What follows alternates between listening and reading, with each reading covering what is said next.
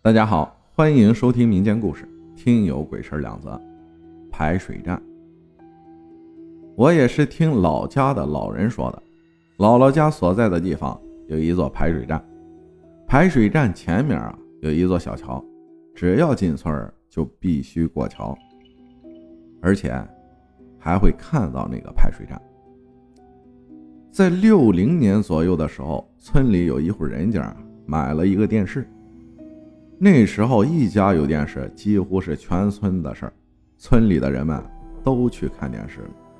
在离排水站最近的一户人家也去了，家里有个六七岁左右的小孩，在临走的时候想上厕所，他妈妈就说让他去墙角解决。当他在提裤子的时候，看到墙角有个穿着白色长裙、披着头发的女人，他妈妈来找他，小孩也没放在心上。和妈妈说了一下，他妈妈当时吓得就不行了。但在一个星期后，男孩发高烧就死了。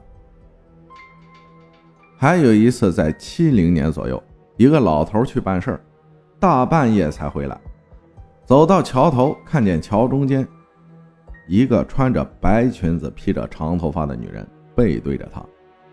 他拍了拍女人的肩膀，说。这是哪家的闺女啊？怎么不回家呀？女人转过身来，老头吓得撒腿就跑，因为那女人的舌头耷拉到地上，当地叫吊死鬼。没有几天，老人就死了。还有排水站，当年只要有大半夜回家的人，都能看见排水站旁边有个两米多高的东西，眼睛像灯泡那样大。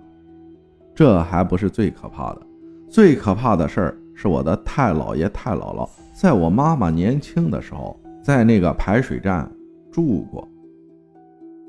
他们总能听见女人的声音，哭她的儿子。我太姥爷胆子很大，出去看了一眼，发现什么都没有。回去又听见哭声。没过几天，我太姥姥就生病了，搬了出去，剩下我太姥爷一个人。到了晚上。太老爷一个人在屋子里面睡觉，突然看见旁边有一个女的。太老爷并没有害怕，领着那个女的到门口，把门打开，把她送了出去。回去又躺在了炕上，可是那个女的又来了，直愣愣地看着我太老爷。太老爷根本不怕这个，就任由她来，自己睡觉去了。可不久，太老爷也生病了，也搬了出去。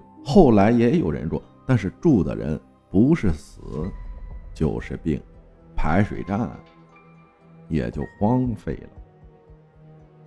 感谢陈分享的故事，接着再讲一个照片中的脚。朋友是从菲律宾到加拿大留学，在加拿大念书的时候，和母亲共住一间小房子。朋友的书桌摆在房间的角落。旁边有一扇窗。朋友是个十分用功的人，但搬进房子后不久，每当他坐在书桌前专心念书时，便感觉到一直有东西轻轻敲着他的脖颈。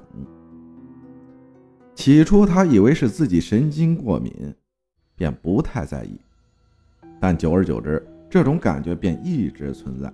只要他一坐在书桌前，就不停地感觉有东西。清楚他的脖颈。然而，只要一离开书桌，这种感觉便消失的无影无踪了。于是，他便把这个情形告诉了他的母亲。他的母亲就找了个算命师咨询，算命师告诉他，有许多肉眼看不到的东西可以被照相机所捕捉。于是。就叫他下次再有这种感觉的时候，马上拍张照片，说不定可以解开谜底。朋友是半信半疑，回到家后便坐在书桌前念书。不一会儿，又感觉到有东西轻轻敲着他的脖颈。他的母亲马上替他拍了张照片，赶紧送去照相馆冲洗。拿到照片时，两人皆吓得脸色发白。